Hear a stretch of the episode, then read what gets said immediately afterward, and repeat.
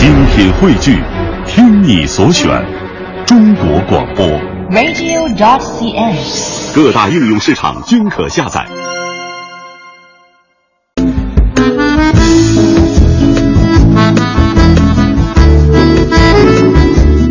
探寻文化渊源，感受文化魅力。听众朋友，大家好，这里是中央人民广播电台香港之声数码广播三十二台的文化之旅节目，我是谢哲。各位好，我是曼斯。我们首先还是来继续关注一下流失海外的文物——肉身坐佛。上周呢，我们的节目为您报道了匈牙利博物馆近日展出的一尊千年佛像。佛像内因为藏有一名高僧的遗骸，引起了外界关注。不过，媒体很快就发现啊，这座宝像可能是中国福建张公六全祖师的肉身像。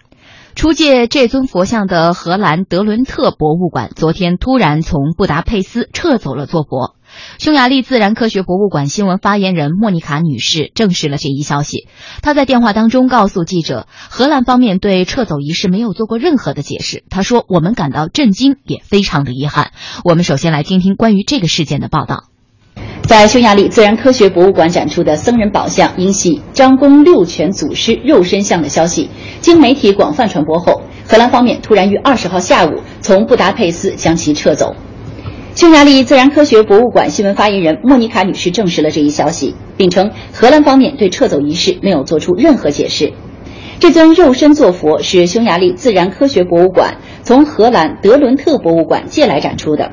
根据合同，荷兰方面可以随时将其撤走。目前已知的信息是，这座肉身坐佛是一位没有透露姓名的荷兰私人收藏家，一九九六年通过合法途径购得。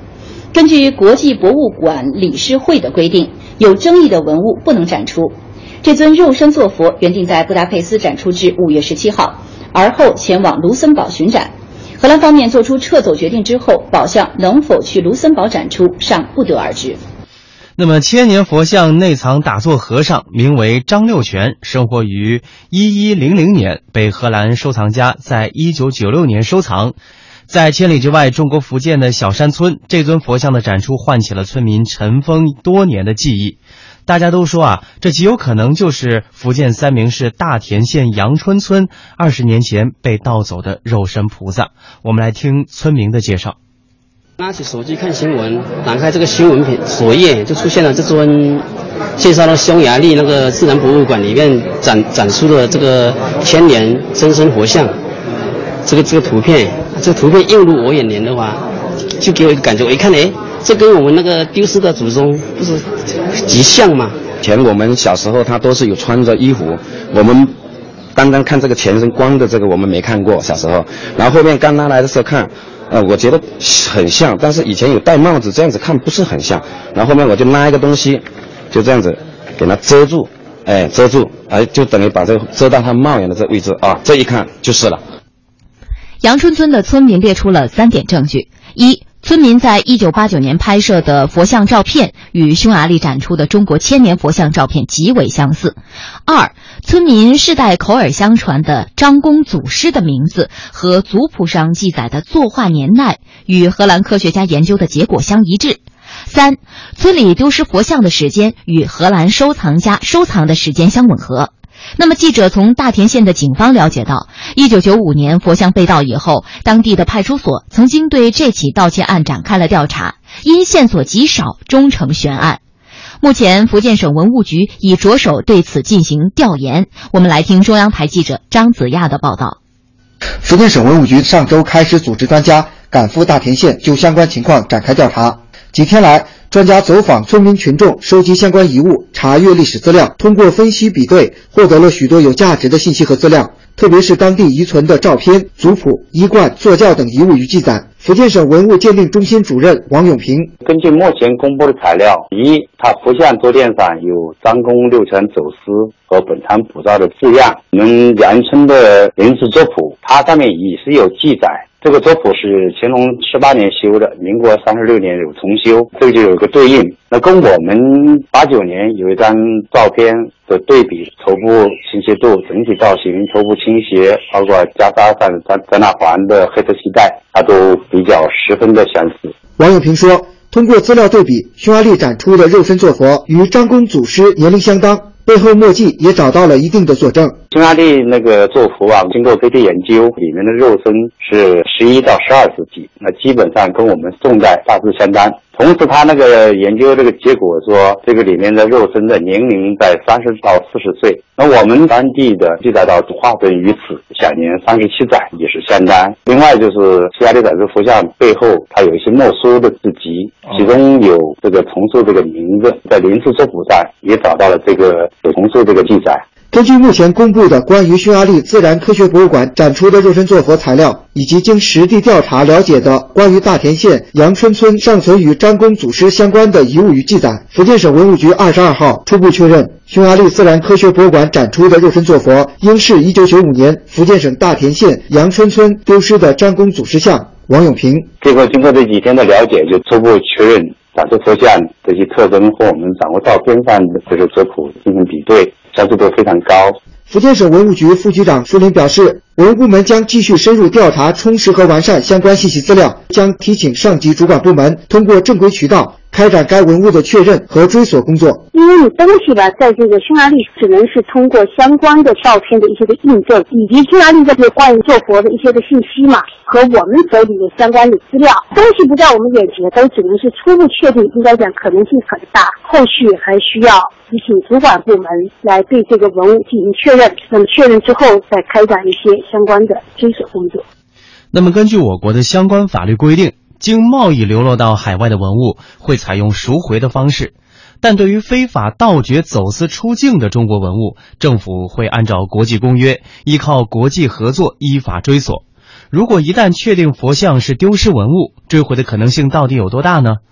专家认为，如果中国福建村民拿出法律认可的证据，按照人类遗骨遗骸应归还原属国的原则，中方有望追回佛像。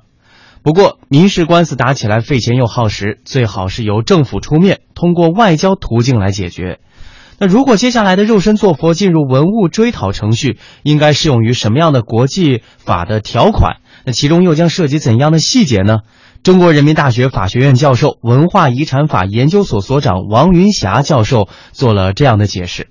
关于适用法律的问题呢，就是也是很复杂的。现在我们所能想到的就是两个关于非法文物出境的这方面的这个公约，一个呢是一九七零年的教科文组织的公约，还有一个呢是一九九五年的这国际统一司法协会的这个公约。这两件公约呢，在这个案件里头，并不是能够直接适用的。首先呢，关于七零年公约，因为它主要是针对。一个国家之内的这种这个属于公共收藏机构收藏的或者类似的这样的一些文物，并且呢是已经被这个国家就是指定为具有这个历史、艺术、科学、考古价值的这样的一些财产。那么这件东西呢，它既不属于这个公共博物馆收藏的这个文物，也不属于这个考古遗产，所以呢，在很大程度上，七零年公约适用起来是有困难的。那么另外呢，这个九五年公约呢，因为它是适用于这个缔约国之间的，而这个九五年公约呢，到现在为止，这个中国当然是已经加入了，可是荷兰呢并没有这个批准，所以呢，在荷兰这个公约并不是有约束力的。当然，我们可以根据追索文物的一般的道德规则，现在国际社会普遍的能够推行的点，关于被盗的这种这个文物呢，应该尽可能的。归还给他的原属国。那么，根据了解，在荷兰，文物财产也是一种财产，属于民法的管辖范畴。荷兰民法保护公民的私有财产。如果佛像的收藏者在荷兰提起民事诉讼，能够证明他的购买行为是出于善意的，那么又会有怎样的结果呢？荷兰现持有人他的权利的这个问题呢？在现行的这种法律框架之下，其实还是有很多的这个这个障碍的，因为荷兰的法律它是如何来界定这件文物是非法的还是合法的，都是有他们自己的这种这个规定的。呃，关于善，即便是他是属于一个善意持有人的话，那么善意持有在这件问题上面，比如说他的时间，他当时购买的这种价钱，购买的这种这个情形，是不是足以判断它是善意持有？那么这些呢，都还是需要进一步的去研究荷兰荷兰国内的法律。除此之外呢，还要考虑到荷兰国内的一些这个关于文物的这种出入境的这种这个管理。比如说它是在怎样的情况之下进入到了荷兰。那么这座佛像之所以珍贵，除了年代久远之外，还有一个特殊的因素是，里面的肉身坐佛实际上是属于人类遗骸。那么人类遗骸在国际法当中有着怎样的规定？有没有类似的案例可循呢？关于这个村民们所追寻的这件这个文物，它的特殊的这个价值。因为它是对村民来讲，感情上面来讲，或者说对于村民世世代代他们对于这个祖先的这种尊敬，从这个方面来讲呢，这个文物对他们来讲确实是非常非常的这个珍贵的。可是呢，再珍贵的这个文物呢，也得是体现在就是说，比如说国家的法律对它的这种这个承认，以及国际社会就是对它的一般的这种这个认识上。所以呢，这个并没有现行的这种法律依据可言。如果说村民们确认这件东西确实是他们丢失的那一件宝贝，通过国家的这样的有关部门的这种支持，